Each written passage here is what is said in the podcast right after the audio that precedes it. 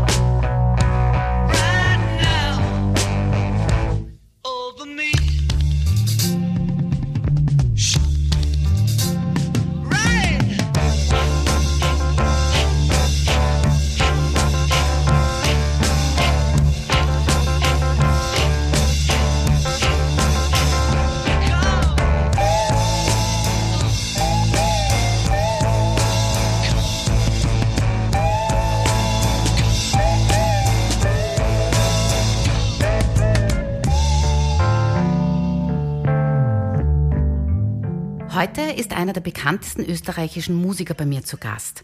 Am Bass kann der ehemalige Philharmoniker so ziemlich alles.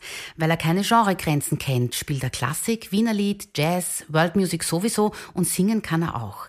Georg Breinschmidt aber einfach nur als Musiker zu bezeichnen, reicht bei weitem nicht aus. Er ist nämlich auch Arrangeur, Wortakrobat und Komponist. Er schreibt aber nicht nur für sich selbst, sondern auch für andere Solisten, Klangkörper, Festivals und Veranstalter. Seine überbordende Kreativität zeigt sich in zahlreichen CD-Aufnahmen und einer Vielzahl von Bühnenprogrammen. Die Beatles haben in ihrer überaus kreativen Zeit verschiedene Einflüsse zusammengeführt und viel experimentiert. Come Together ist, finde ich, das perfekte Beispiel dafür. Georg, jetzt, wenn wir das ein bisschen kategorisieren wollen, siehst du Come Together eher so als Funknummer oder eher als Blues oder beides oder weder noch? Ich weiß nicht, ich mache mir da persönlich meistens keine Gedanken darüber, wie jetzt ein Musikstil genau zu, zu äh, benennen oder betiteln wäre. Das mag natürlich Einflüsse, also sicher aus dem Blues auf jeden Fall haben. Äh, Funk würde ich jetzt persönlich ein bisschen, bisschen später in der Musikgeschichte einordnen, vielleicht 70er, Mitte 70er oder sowas. Aber ähm, ich, ich, ich weiß nicht, wie man es wie man's, ähm, benennen sollte. Aber es ist einfach große, tolle, gute Musik. Ja, Funk ist mir deshalb eingefallen, ja. weil das schon von dem Rhythmus und von diesem Anfangsbassriff mhm. einfach so untypisch ist. Oder für die Zeit und auch für eine Beatles-Nummer. Ich meine, das ist natürlich auch ein generelles Merkmal dieser, dieser unglaublichen Kreativität der Beatles und also speziell von, von Lennon McCartney, inklusive dann dem äh, Produzenten George Martin und auch dem, äh, auch nicht zu vergessen, dem Ton. Ingenieur Geoff Emerick, dessen Buch ich auch äh, verschlungen habe und immer wieder, immer wieder lese. Äh, der Geoff Emerick war ähm, ein junger Bursch eigentlich, der, ähm, ich weiß nicht, als 16-, 17-Jähriger äh, war der bereits der Chef-Tontechniker äh, bei den Aufnahmen zu Sgt. Pepper, also der ganzen ähm, Sgt. Pepper-Platte ähm, damals und auch dann in Folge äh, die, die weiteren Jahre hat er auch ähm, die, die wichtigsten äh, Aufnahmen betreut. Er ist dann zwar kurzfristig ausgestiegen während der Aufnahmen zum Weißen Album, weil die Beatles damals sich so gehasst haben gegenseitig und so eine schlechte Stimmung äh, untereinander gehabt haben, dass er es nicht mehr ertragen hat. Er ist auch persönlich extrem beleidigt worden vom, vom John Lennon speziell und, und ist dann eines Tages gesagt, okay, er geht wurde aber dann später wieder, ist dann später wieder zurückgekehrt bei, äh, ich weiß nicht mehr genau bei welcher Aufnahme. Ich, ich bin ein bisschen ein, äh, Beatlologe und. Deshalb sitzt du ja jetzt. Ja, da. ja, ein bisschen, ja. In jedem Fall, der Geoff Emerick hat auch diese, diese Aufnahmen betreut und das, das hieß also rein schon äh, tontechnisch gesehen, dass das, dass das tolle Aufnahmen werden, also Aufnahmen von, von der tontechnischen Seite. Und der hat auch, der war auch wahnsinnig kreativ im Studio im Erfinden von, ähm, also äh, im Ermöglichen von Sachen, die damals technisch eigentlich noch nicht oder äh, noch nicht, gerade noch nicht möglich waren oder die, die ein paar Jahre später dann schon quasi automatisiert waren und die er manuell noch gebastelt hat. Hat sich der künstlerisch auch eingebracht oder eingemischt? Naja, oder nicht? eingemischt natürlich nicht. Das war, also das wäre auch speziell damals, es wäre strikt gegen die Policy gewesen, speziell weil, weil es einen Produzenten gab, also den George Martin, der ja als Produzent auch sehr, sehr namhaft und berühmt dafür ist, dass er dass er die äh, berühmten Beatles-Aufnahmen gemacht hat, produziert hat.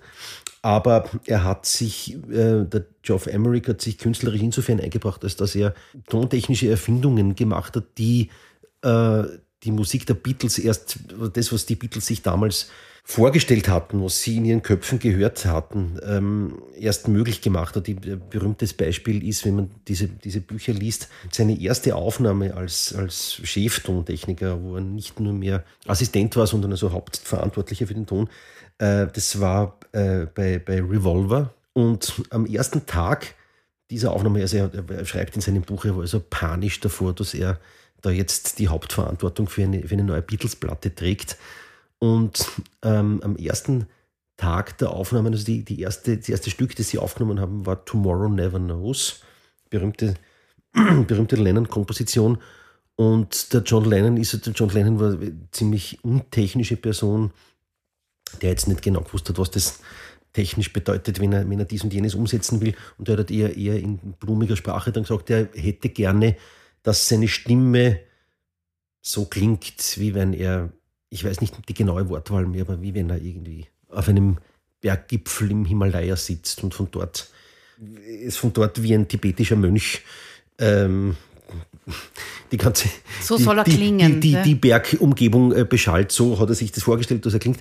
Und der Geoff, Geoff Emerick hat das irgendwie durch irgendwelche Verbindungen, die er sich ausgedacht hat, die er sich an Ort und Stelle sofort ausdenken musste, Uh, jedenfalls hat er das hingekriegt und der John Lennon war hin und weg und hat das gehört und das ist, wow, das genau das, was ich wollte.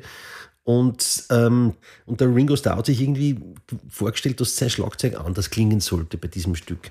Und auch das hat er irgendwie hingekriegt. Ich weiß, nicht, da weiß ich jetzt nicht mehr wie, hat er das Schlagzeug irgendwie präpariert oder anders mikrofoniert. Er hat jedenfalls, also tontechnisch für, damals, für die damalige Zeit revolutionäre äh, Sachen gemacht, die einfach niemand bis dahin gemacht hatte. Mhm. Und war ich glaube, noch nicht einmal 20 Jahre alt. Und also das, ja, der muss ein ganz also ein spezieller Mensch gewesen sein. Ähm, so, jetzt habe ich ziemlich weit ausgeholt. Ja, macht nichts, aber, aber der, der war eben auch, der hat dann nach diesem Zwischenausstieg während dem weißen Album, wo es also so äh, wirklich grauenhaft gewesen sein muss, äh, in, in, der, in der Gesellschaft der Beatles ein paar Stunden zu, zu verbringen, ist er dann davon gerannt. Sie wollten ihn noch irgendwie vom Gegenteil überzeugen. Der hat, hat aber auch dann so einen Sturschädel gehabt, dass er gesagt hat, nein, das kommt nicht in Frage, ich bin weg kam aber später wieder, wurde dann, wie äh, eigentlich viele schon geglaubt haben, dass das jetzt das Ende der Beatles war, weil sie hatten da auch dieses, ähm, was dann später als Let It Be rauskam, hatten sie aufgenommen Anfang 69 und ähm, wie, wie man liest, also ähm, war da die Stimmung also auch nicht, nicht die tollste und das waren relativ chaotische Aufnahmen. Wie, das, das kam ja jetzt vor ein paar Jahren als Get Back raus, nicht auf, mhm. ähm, als Video. Und sie haben sie dann aber nur mehr zusammengerauft und um so quasi, offenbar war das so ein, ein, ein ausgesprochen oder unausgesprochen, sie haben gesagt, sie machen ein, ein letztes wirklich gutes Album im Studio nicht so chaotisch wie das, wie das Let It Be. Und dazu haben sie den, den Geoff Emerick wieder angerufen.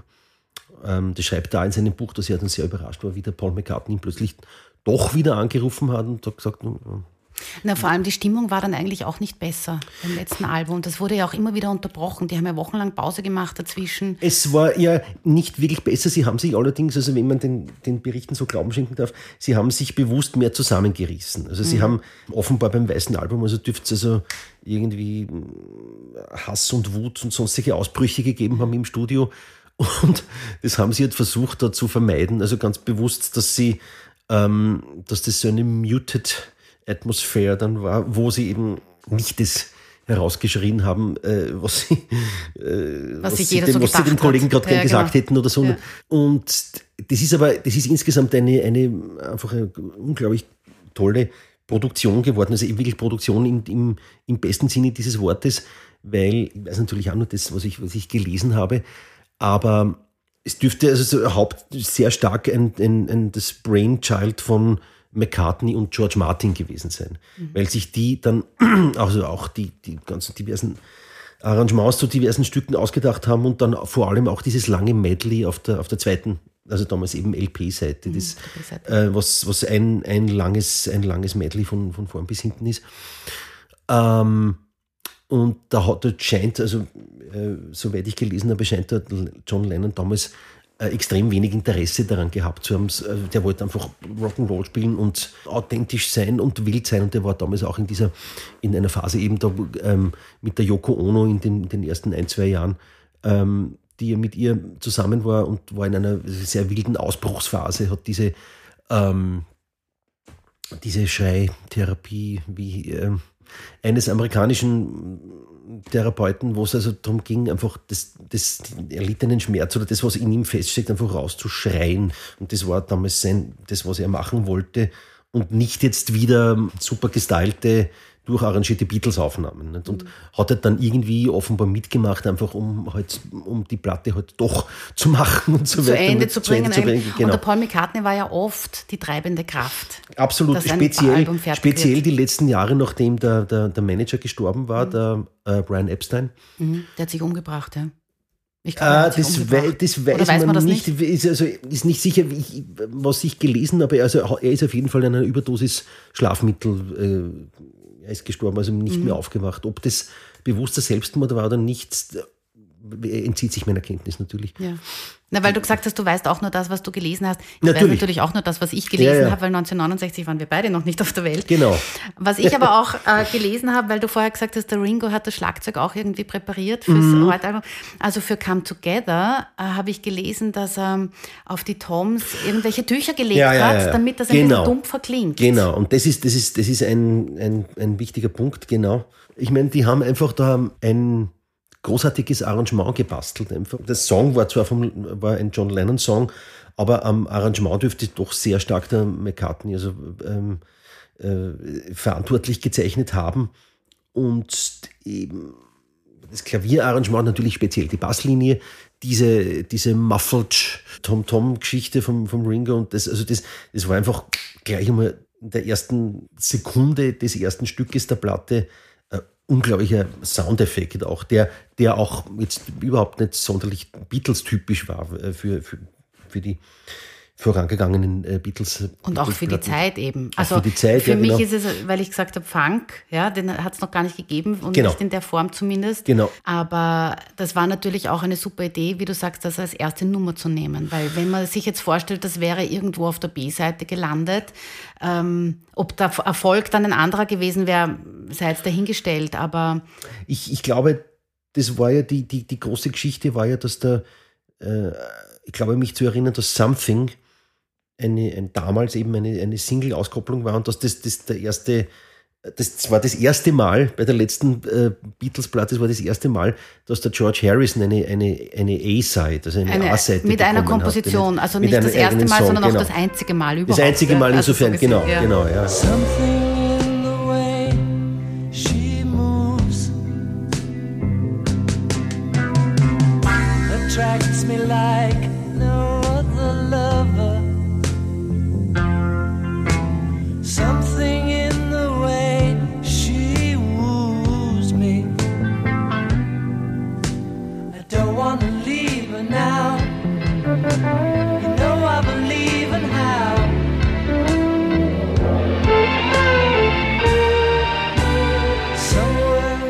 das, was sie so groß macht und so beständig groß und dass das immer große Kunst bleiben wird, sie ist eine auch ähm, künstlerisch nie stehen geblieben. Nicht? Und das ist auf der, auf dieser, auf Abbey Road ist einfach eine grandiose äh, Platte, also äh, mit Beiträgen von allen, die da, die da beigetragen haben, vom der Toningenieur, der Produzent, alle Beteiligten halt nicht. Aber der McCartney hat natürlich äh, hat immer gro großartige Songs geschrieben und auch, auch auf dieser Platte und auch ähm, vielfältige, stilistisch ganz unterschiedliche Stücke. Der John Lennon ist vielleicht dann doch nur ein, irgendwie einen Tick äh, origineller oder originärer oder genialer gewesen, weil er hat also auf der, ähm, also Come Together ist ein super Song, aber dann gibt es äh, Stücke wie das, dieses Because, was, pff, also das ist unglaublich, äh, da empf- äh, äh, verbinde ich persönlich total starke Erinnerungen damit, wie das, wie das zum ersten Mal gehört und erlebt. Das hat mich unglaublich berührt, das, das Stück. Ja, du hast dir gerade aufs Herz, kleines Audiokommentar, du hast dir gerade aufs Herz gegriffen. Ja, ja, ja. Also es geht dir durch Mark und Also Bein. das ist großartig. Ja. Because the sky is blue, it makes me cry.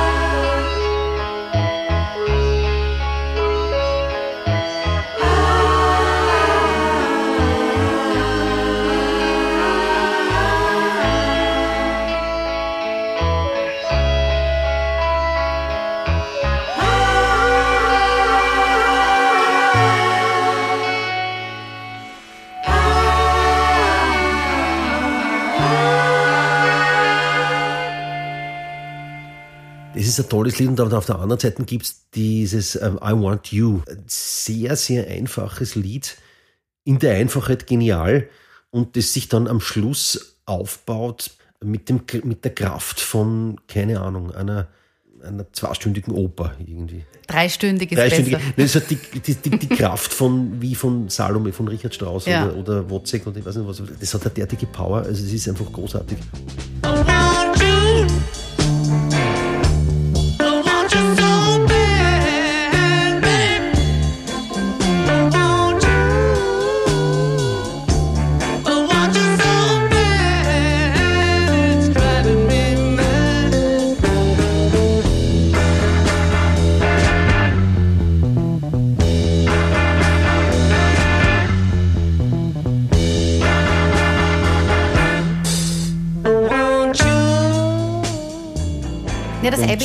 Album ist überhaupt ein gutes Beispiel Ja, dafür, ja. dass ein Album einfach auch eine Geschichte erzählt und nicht aus einzelnen Songs besteht nur. Das stimmt. Das stimmt, wie wohl, ähm, wie soll ich sagen, sie haben sich ja eigentlich nicht mehr vertragen. Nicht? Und äh, jeder wollte eigentlich seine, äh, seine Beiträge am stärksten durchbringen nicht? und hat das auch getan. Aber vielleicht ist dann doch einfach im Ende, dass dann doch das, das große gemeinsame Ganze einfach um vieles größer war als die Einzelstreitereien zwischen irgendwem. Nicht? Mhm. Darum sind die Beatles auch bis heute so groß, weil sie, weil sie diesen künstlerischen Weg einfach gegangen sind und einfach bis heute eine, eine, einen riesen, einen extrem großen künstlerischen Wert hat. Es gibt einen Song aus dem Jahr 1956 von Chuck Berry. Ja. You Can't Catch Me ja. heißt der. Den spiele ich jetzt mal kurz an. Mhm. Ich erkläre gleich warum. I bought a brand new Airmobile custom made. Twas a flight DeVille with a powerful motor and some hideaway wings. Pushing on the button and you will hear her sing. Now you can't catch me. Baby, you can't catch me. Cause if you get too close, you know I'm gone like a cool breeze. Zu ähnlich wäre Come Together, hat es geheißen, und daher gab mhm. es auch einen Gerichtsprozess mhm. gegen John Lennon. Mhm, Kannst du das nachvollziehen? Wenn wir jetzt äh, Come Together haben wir vorher gehört ähm, und jetzt das, also es ist ein anderes Tempo. Es ist natürlich ein anderer Text, auch wenn er ein bisschen ähnlich war. Ich kann es nachvollziehen, muss ich ja. ehrlich sagen. Ja. Das ist die Melodieführung, also, also nahezu ident. Ja, stimmt. Das, das ist Come Together. Es ist, es Anderer Beat. Es und, ist ja. ein anderes Tempo vor allem, ja. nicht, aber, aber äh, also von daher ist es ist das durchaus naheliegend. Und ich weiß nicht, ob es sich auch auf, auf, auf ein oder zwei Textzeilen bezogen hat die er übernommen, die der John Lennon übernommen hätte. Ja, waren auch, ähm, waren auch. Also zu textähnlich hat es dann auch geheißen. Ja, genau. Sie ja, haben sich dann ja. außergerichtlich geeinigt. Ja, ich, ja, ja, und der Chuck Berry hat gesagt, der John Lennon soll drei Songs von ihm noch aufnehmen, dann verdient er nämlich an den Tantiemen. Genau. Das hat er auch gemacht. Hat er gemacht, aber dann hat es wieder irgendwelche Probleme gegeben, weil der, der, mit dem Verleger. Maury Levy hat der geheißen, ja. der Herausgeber, genau. Maurice wahrscheinlich, oder? Levy oder Levi. Aber das war der Verleger, der offenbar die Rechte an einigen, zumindest der Chuck Berry Songs mhm. hatte und den Lennon dann geklagt hat und Lennon hat dann später zurückgeklagt wegen, wegen was anderem. Diesen späteren Prozess hat meines Wissens der Lennon gewonnen, wie auch immer.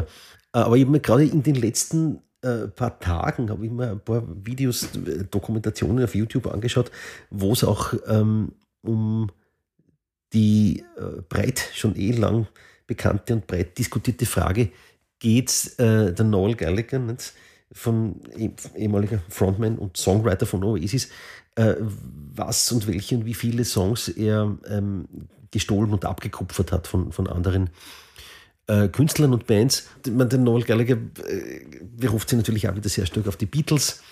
Äh, das ist eine interessante Frage. Nicht? Was, was ist jetzt originär und was ist authentisch? Was ist äh, noch nicht abgekupfert oder, oder gestohlen? Was ist es schon?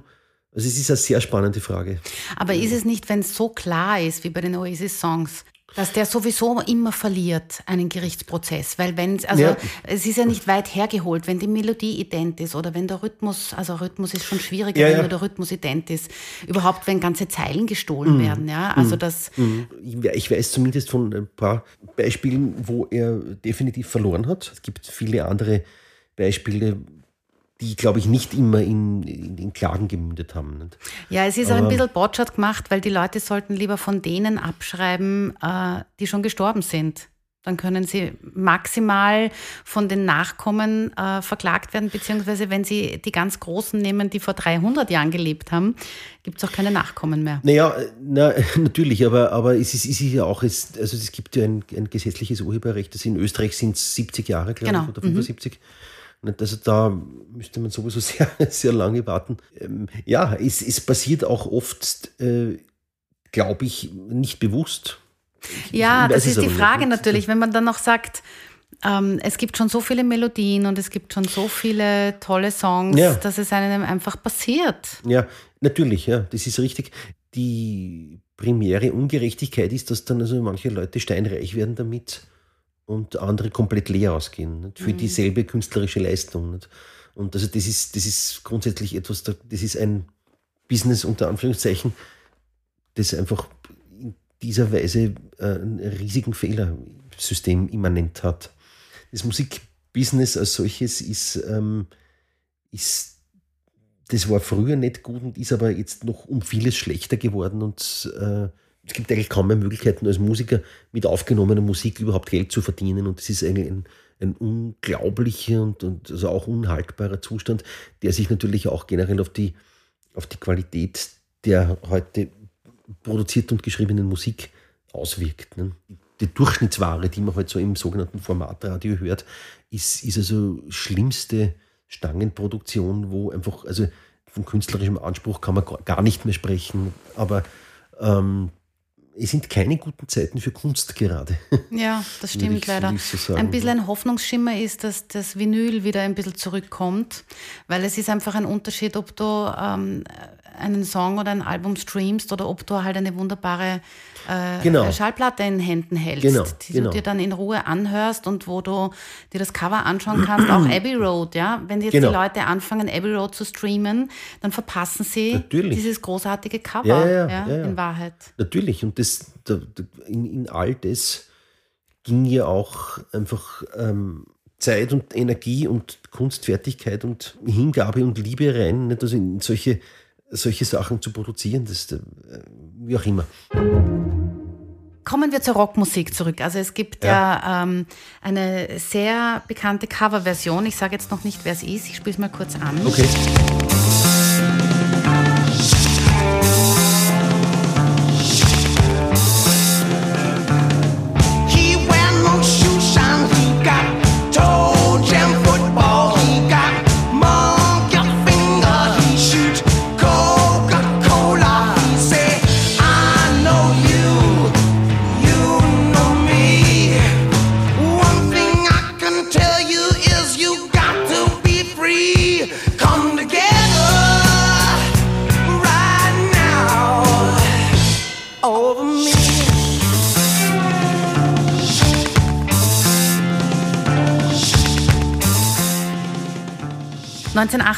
Aufgenommen von der amerikanischen Hardrock-Band Aerosmith.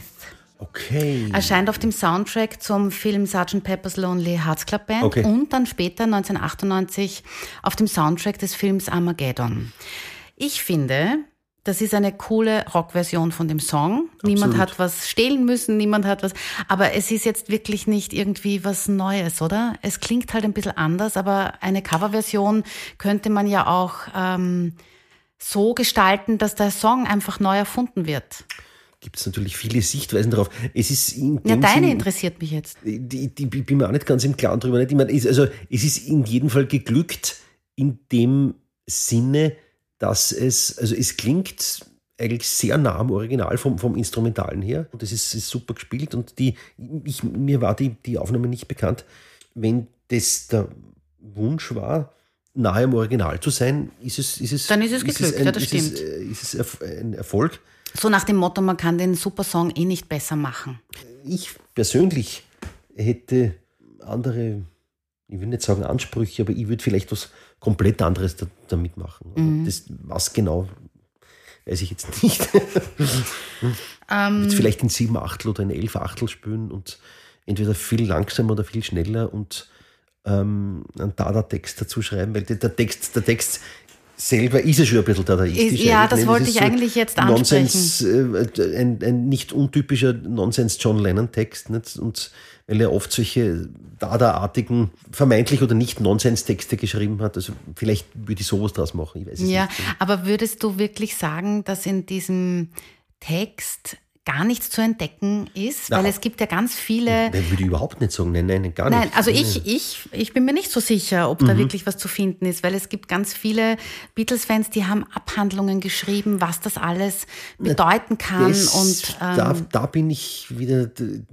Da bin ich wieder der Meinung, das ist natürlich das ist way, way over the top und das ist also äh, wahrscheinlich ziemlich am, am, am Punkt vorbei. Ich, ich, weiß jetzt nicht mehr, den, wie der ganze Text geht, Wort für Wort. Ähm, Na, ich kann ein bisschen helfen. Ja, naja, es ist das eine Mal, dass der John Lennon, äh, er, hat, er hat selber einen irrsinnigen Rhythmus, einen Groove in, der, in, der, in seiner Sprache gehabt und auch mhm. in dem, was er immer geschrieben und gesungen hat. Also da war von vornherein schon mal in in seinem Vokalbeitrag war einfach ein unglaublich starker Rhythmus drinnen. Er, da, er hat auch äh, ungerade Taktarten verwendet, ohne das zu wissen, zum Beispiel in, in manchen Stücken. Also ein ein berühmtestes Beispiel ist wahrscheinlich All, All You Need Is Love, was eigentlich ein Sieben-Vierteltakt ist. Ja. Im, im, aber das, das ist das eine.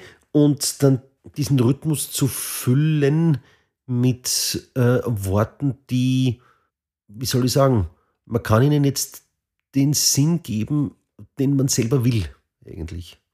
Also Und zum da- Beispiel da- bei einem äh, Wortspiel wie He got Walrus Gumboot. Er hat Walross Gummistiefel.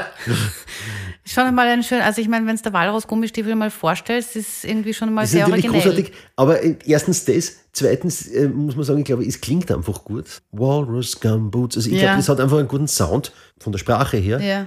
Plus, was ich noch vermute, ob da das I Am the Walrus, ob das ein bisschen mitspielt, dass er sich da selbst irgendwie seinen eigenen Song von ein, zwei Jahren davor ein bisschen entweder aufs Korn nimmt oder nicht. Ja, und das ist auch so eine Theorie, dass die sagen, diese Hardcore-Fans, Ja, für jede Strophe steht ein Beatle.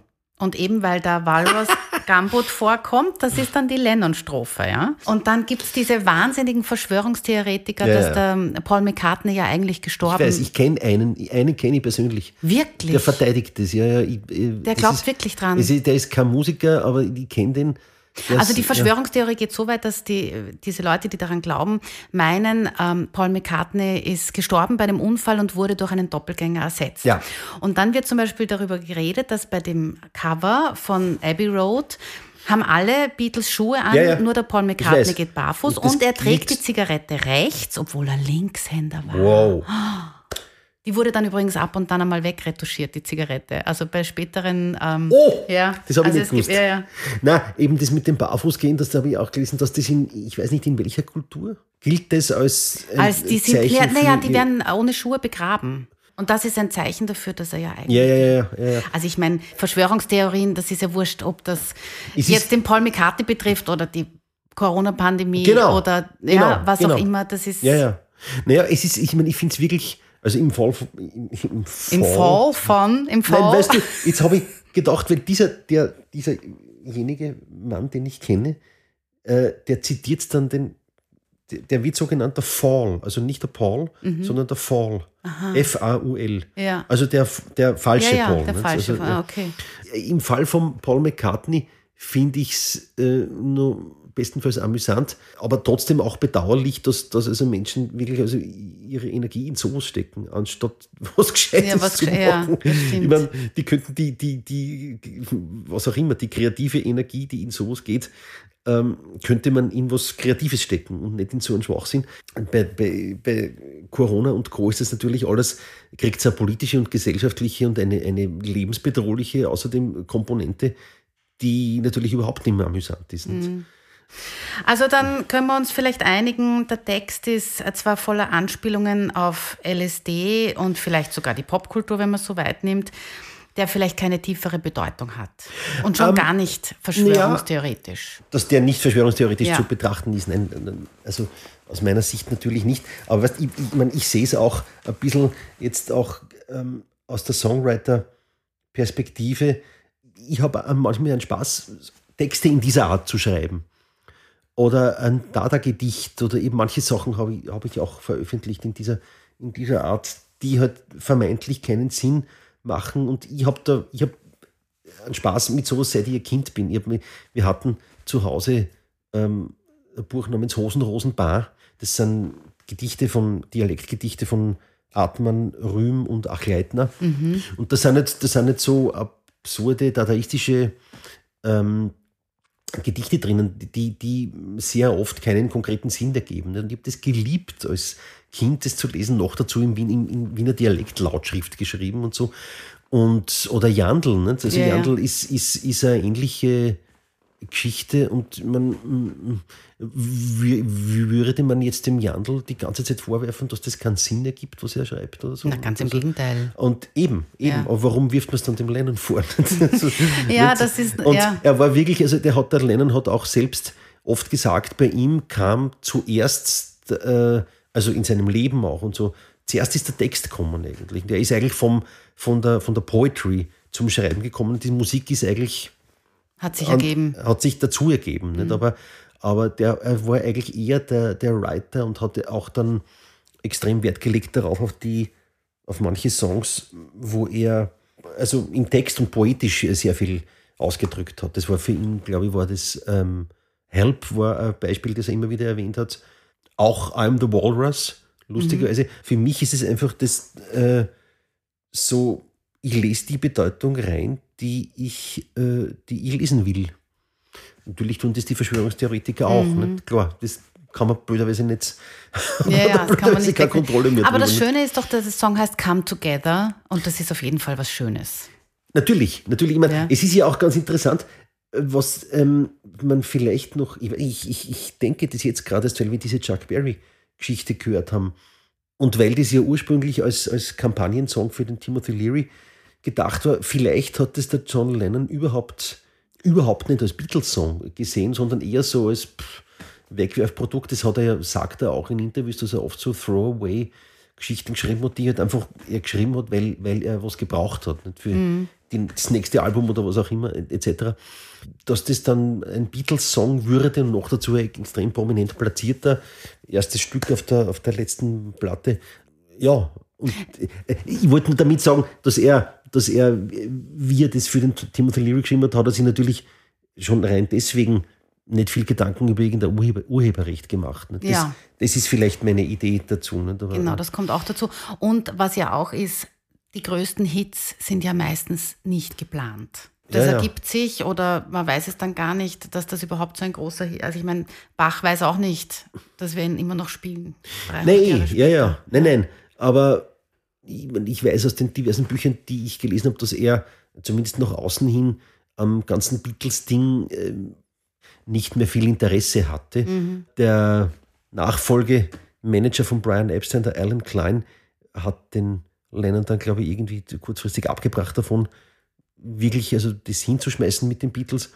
Wobei es dann einige Monate später, glaube ich, der McCartney seinerseits getan hat. Also offiziell, offiziell die Band aufgelöst.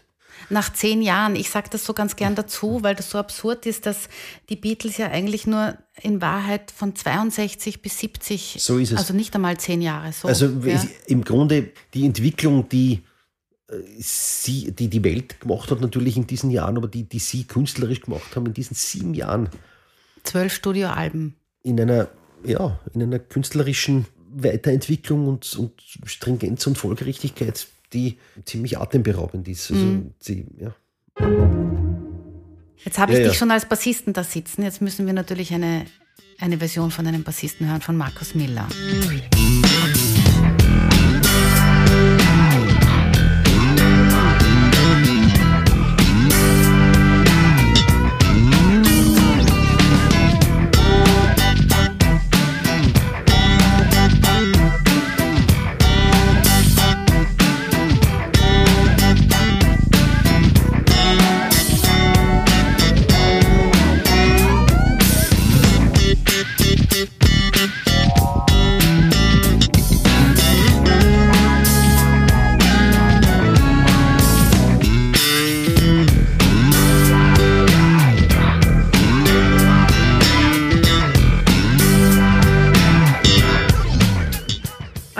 diese berühmte Bassline, die wird ja immer so als düster bezeichnet.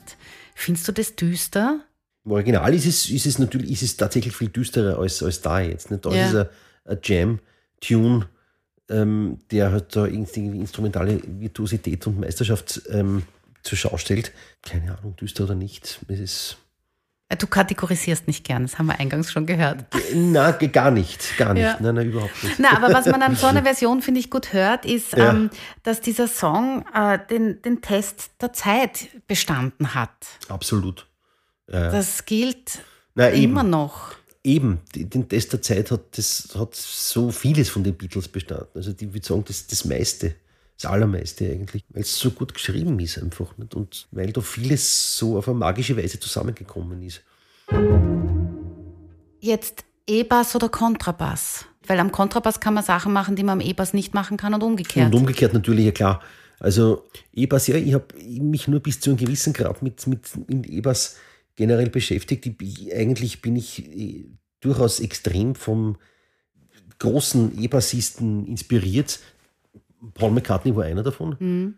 Er, er war ein sehr guter und auch durchaus relativ virtuoser ähm, Musiker und auch E-Bassist, der hat dann irgendwie hat er dann am Anfang der Beatles hat er, glaube ich, irgendwann einfach die Bassrolle übernommen, weil das sonst niemand anderer machen wollte. Ne? Und ähm, er war, glaube ich, ein viel besserer Gitarrist eigentlich als der, beispielsweise der Harrison und als der Lennon sowieso. nicht? Also er war, der war der, der Musicians Musician der, Ja. der Gruppe sozusagen. Nicht? Hat Schlagzeug gut gespielt und so. Es gibt, es gibt Aufnahmen, Beatles-Aufnahmen, wo der, wo der Paul McCartney Schlagzeug spielt. Nicht? Ähm, ich hole relativ weit aus immer, aber ähm, und der, der Paul McCartney hat mich beeinflusst. Jaco Pastorius ist natürlich äh, unwahrscheinlichen Groove natürlich und mit seiner revolutionären Art Bass zu spielen und ähm, mit der unglaublichen Präzision auch unter das am, am Punkt zu bringen, was, was, er, was er gespielt hat. Äh, ja, und es hat sich irgendwie so ergeben in, meine, in meiner Laufbahn halt, dass ich mich da immer nur so ein bisschen am Rande damit beschäftigt habe. Ich habe dann wohl äh, mir eh schon vor über 20 Jahren habe ich mir so eine, eine akustische Bassgitarre gekauft.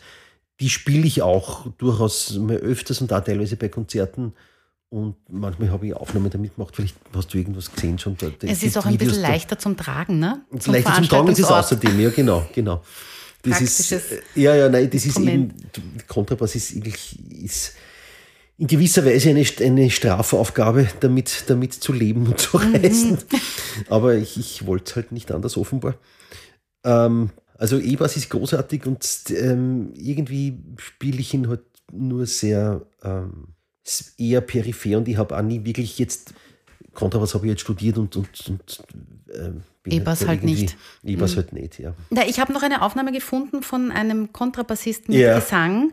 Das erinnert ein bisschen auch so an, an den Fever-Song. Fever ist ja auch noch mit Ja, ja, Bass ja. und Gesang. Ja, ja. Und das, was du bei uns in Österreich bist, ist, äh, denke ich, der Ferruccio Spinetti in Italien. Das ist halt auch ein äh, bekannter Okay. Ah. Jazzmusiker und von dem habe ich folgende Aufnahme gefunden, gemeinsam mit der Petra Magoni. Die haben also zahlreiche Cool. Alben schon gemacht. He wear the shoe shine. He got shoot Coca Cola. He say, I know you and you know me. One thing I can tell you is you got to be free. Come together right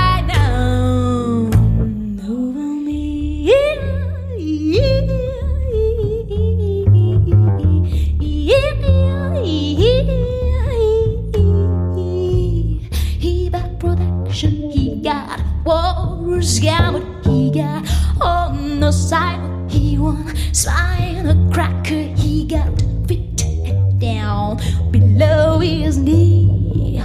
Hold you in his arms, you can feel his disease. Come together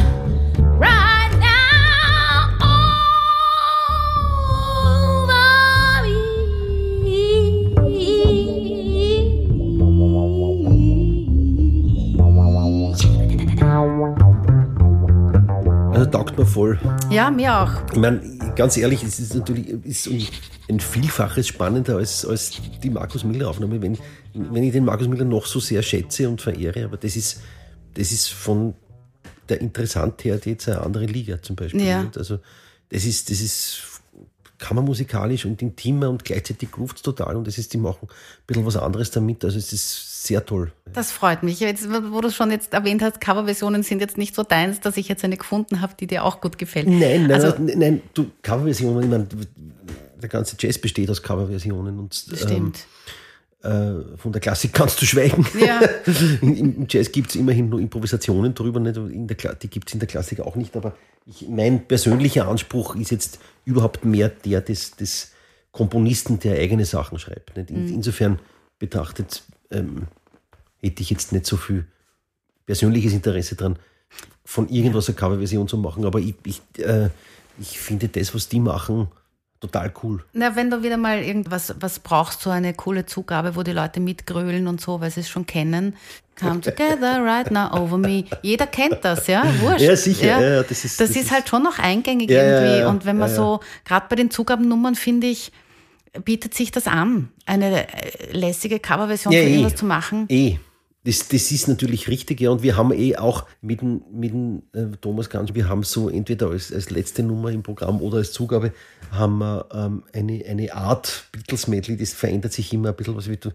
Irgendwann hat irgendwann zum Spaß angefangen, dass wir den, den Donauwalzer mit Can't Buy Me Love ähm, kombiniert haben. Ja, mach kurz Werbung. Auf welchem Album ist das drauf? Das habt ihr Äh, aufgenommen. Album, das ist, wir haben zwei Duo-CDs gemacht und das ist auf der ersten Duo-CD drauf, die sich nennt, ähm, ähm, es ist jedenfalls, wenn, wenn das jemand kaufen will, das ist die, äh, äh, wo auf dem Cover zwei Särge zu sehen sind, in denen der Thomas und ich Ganz und Breinschmidt Live 2013.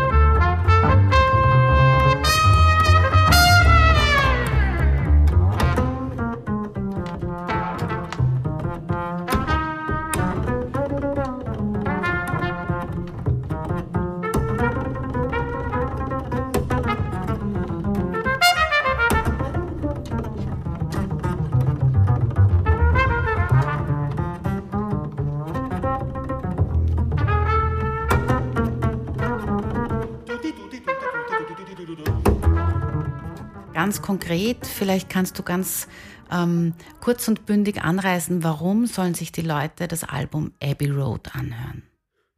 weil es großartige Musik ist, die den Test of Time bestanden hat, ähm, weil es in gewisser Weise der Schwanengesang einer großen kreativen Band war, die die Musik des letzten Jahrhunderts und auch des gegenwärtigen noch sehr äh, mitgeprägt hat.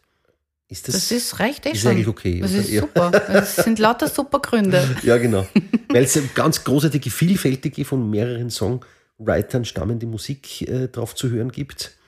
Ich weiß nicht, ob das zu hochtrabend ist, wenn man sagt, irgendwie ehrliche Kunst, ich weiß es nicht. Ehrliche Kunst ist schön. Ja, vielleicht ist es das. Schau, hätten wir sogar schon den Slogan Abbey Road ist ehrliche Kunst. Das Album Abbey Road ist ehrliche Kunst. Ehrlich, aufrichtig vielleicht, mit dem, mit dem Wunsch, was, was Gutes zu machen, Bleibendes vielleicht zu machen. Aber ich glaube, dass das einfach so wie du bist und was du denkst und fühlst und so weiter, ähm, dass das natürlich auch in die, in die Kunst und Musik, die du machst, einfließt. Das, das glaube ich, lässt sich, lässt, lässt sich nicht vermeiden, dass man sichtbar wird, wenn man sowas macht. Dass man irgendwo sein Innerstes herzeigt eigentlich. Nicht? Ja, wir haben einen sehr exhibitionistischen Beruf, kann man sagen. Ja, absolut, ja, ja. Auf der Bühne zu sein und auf mich jetzt vor Leute hinzustellen, ich habe das erst lernen müssen, irgendwie, oder mich, mich damit umzugehen. Ich bin, ich bin, ich würde mich nicht unbedingt, obwohl ich das jetzt schon viele Jahre mache, ich würde mich nicht unbedingt als der geborene Bühnenmensch bezeichnen. Also bei mir ist es in der Zwischenzeit viel mehr, dass ich ähm, künstlerisch was schaffen will und dass das dann in irgendeiner Form höher oder sichtbar wird. Ne? Das, das ist weniger dass ich unbedingt im, da mich dauernd in die Auslage stellen wollen würde, sondern eher das, eher das, was ich erschaffe. Sehr sympathisch. Ist halt auch, auch jeder anders. Ist ne? auch jeder anders ja. und gerade in der heutigen Popkultur ähm, Naja, ist es anders. ich sage mal so, es ist, es ist zu 100 Prozent, es ist nicht nur anders, sondern es ist, es ist, es wird das hundertprozentige Gegenteil von dir verlangt. Du musst ununterbrochen dein Gesicht in die Kamera halten. Ähm, Inhalte werden zunehmend wurscht oder sind es schon längst. Äh, über die Streaming-Problematik und so weiter haben wir schon gesprochen. Von daher es ist es keine gute Zeit, um jetzt irgendwie ähm, großartige Kunst unter die Leute bringen zu wollen überhaupt nicht. Aber es ist trotzdem auch für mich vielleicht auch der einzig mögliche, für mich aber ein, ein sehr lohnender Lebensweg, weil, weil man, ähm, man bleibt automatisch frisch mit dem Anspruch, nicht stehen bleiben zu wollen oder wenn ich mich jetzt wahnsinnig wiederholen würde in dem, äh, was ich machen würde oder schreiben würde, dann, dann würde ich das in der, in der Sekunde sofort merken und das und was anderes machen. Ne?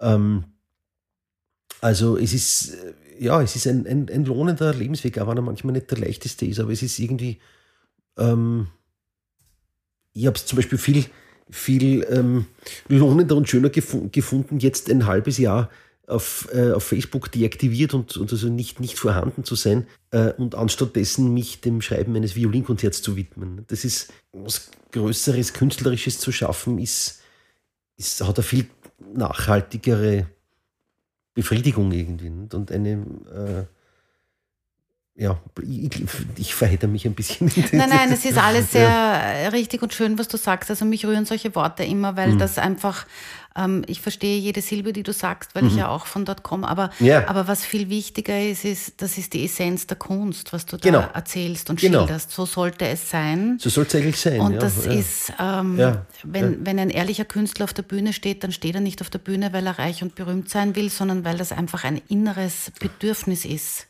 Ja, sich damit auszudrücken. Ja, ja. Also ich meine, ich habe ich hab nichts gegen Reich und Berühmt werden. Das darf Haben gerne wir alle nichts natürlich, ja? Klar. Darf gerne passieren.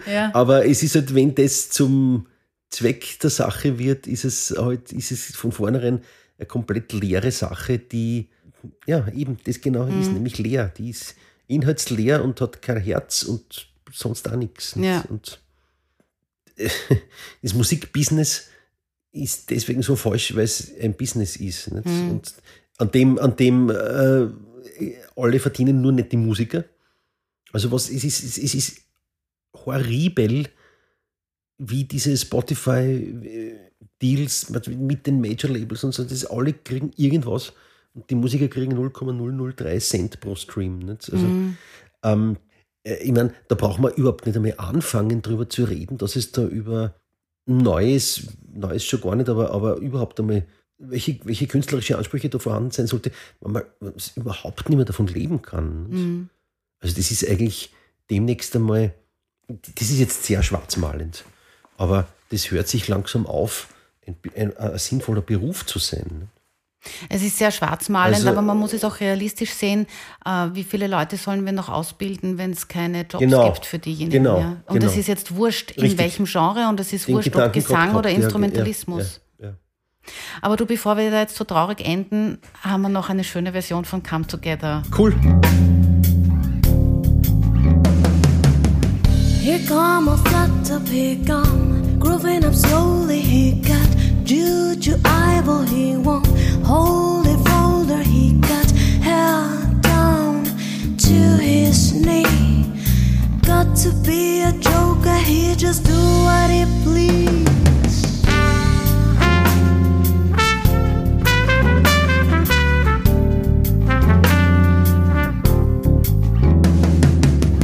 He wear no shoes and he got Trojan football. He got monkey finger. He shoot Coca Cola. He say, I know you, you know me. One thing I can tell you is you got to be free. Come together right now over me.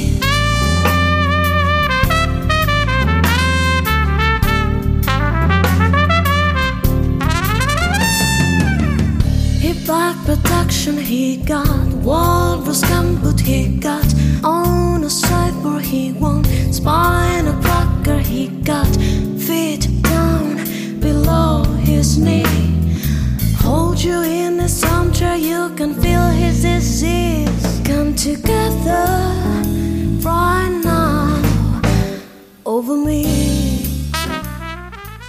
Das ist ein Cover von der Band 48 Cent Collective. Das ist äh, eine Gruppe, eben, die bestehen aus einem Kollektiv aus wechselnden Musikerinnen und Musikern. Okay. Und die haben einfach sich spezialisiert auf zeitgenössische Hits mit Jazzinstrumenten äh, zu interpretieren. Okay. Sehr lässig, oder? Sind Amerikaner. Und was ich bei der ähm, Version so cool finde, ist, dass bei dem Refrain Come Together die Basslinie auf einmal so einen Swing Walking Bass macht. Taugt man, ja. Ja, ist lässig. Georg, meine letzte Frage. Was können Kunst und Kultur zu einer besseren Zukunft beitragen? wahnsinnig viel, aber sie, sie, könnten, sie könnten und können und tun auch äh, sehr viel für eine bessere Gegenwart. Also das ist, wir sollten, wir sollten eigentlich jetzt damit anfangen. Ähm, ich meine, das ist so ein riesiges Thema, äh, das auch traditionell immer komplett übersehen wird von der, der Politik ähm, überhaupt nicht gesehen wird oder erkannt wird, was da, was da alles an Kraft und an Gutem und an Chancen und an Heilung und sonst noch viele Sachen äh, dem innewohnt. Nicht? Weil, ja, wenn ich mein eigenes Leben anschaue, ich habe ähm, meine, meine persönliche Rettung in Kunst und Kultur gefunden. Ich habe, äh, jeder Mensch hat Schwierigkeiten im Leben gehabt. Ich habe meine persönlichen mit Kreativität irgendwie bekämpft, ausgedrückt, geheilt. Ähm, oder man versucht hier immer, immer zu heilen. Oder ich ähm, kann das jetzt nicht so, nicht so auf den einen äh, Punkt bringen. Ich möchte es in folgendem noch zusammenfassen.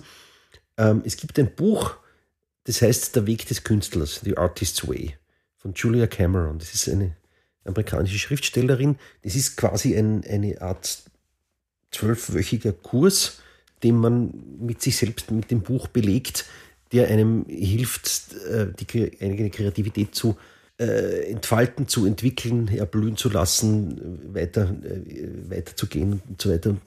Ähm, und das hat absolut mein Leben verändert. Das hat mein Leben umgekrempelt und hat mich auch wahnsinnig unterstützt auf dem Weg zum Beispiel zum Komponisten oder zum äh, jetzt ähm, diverse Projekte in meinem Leben auslaufen zu lassen, von da und da äh, auszusteigen und, und eigene neue Sachen zu machen. Also das war für mich persönlich eine, eine totale Revolution, das Buch. Ich möchte Werbung in dem Sinn dafür machen, dass ich selber also die allerbesten und allertollsten Erfahrungen habe damit und der Weg des Künstlers, dass man den äh, diesen Weg der eigenen Kreativität, man muss sie nicht unbedingt als Künstler bezeichnen, aber das, das Buch wendet sich auch an, Buch wendet sich an jeden Menschen. Das kann ein Rechtsanwalt oder ein Sportlehrer oder ein Zahnarzt oder was auch immer. Äh, es geht vor allem darum, die, die eigene Kreativität, die jeder Mensch hat, ausnahmslos, ähm, zu entfalten. Und meine Vision wäre die, oder mein, also meine ganz simple Rechnung, ähm, wenn man mehr Menschen auf diesem Weg unterstützen würde, sich selbst zu finden durch Kunst, durch, durch kreative Betätigung, wird einen komplett anderen Planeten. Also ich kann es jedem, jedem Menschen sehr empfehlen, dieses Buch. The Artist's Way von Julia Cameron. Der Weg des Künstlers.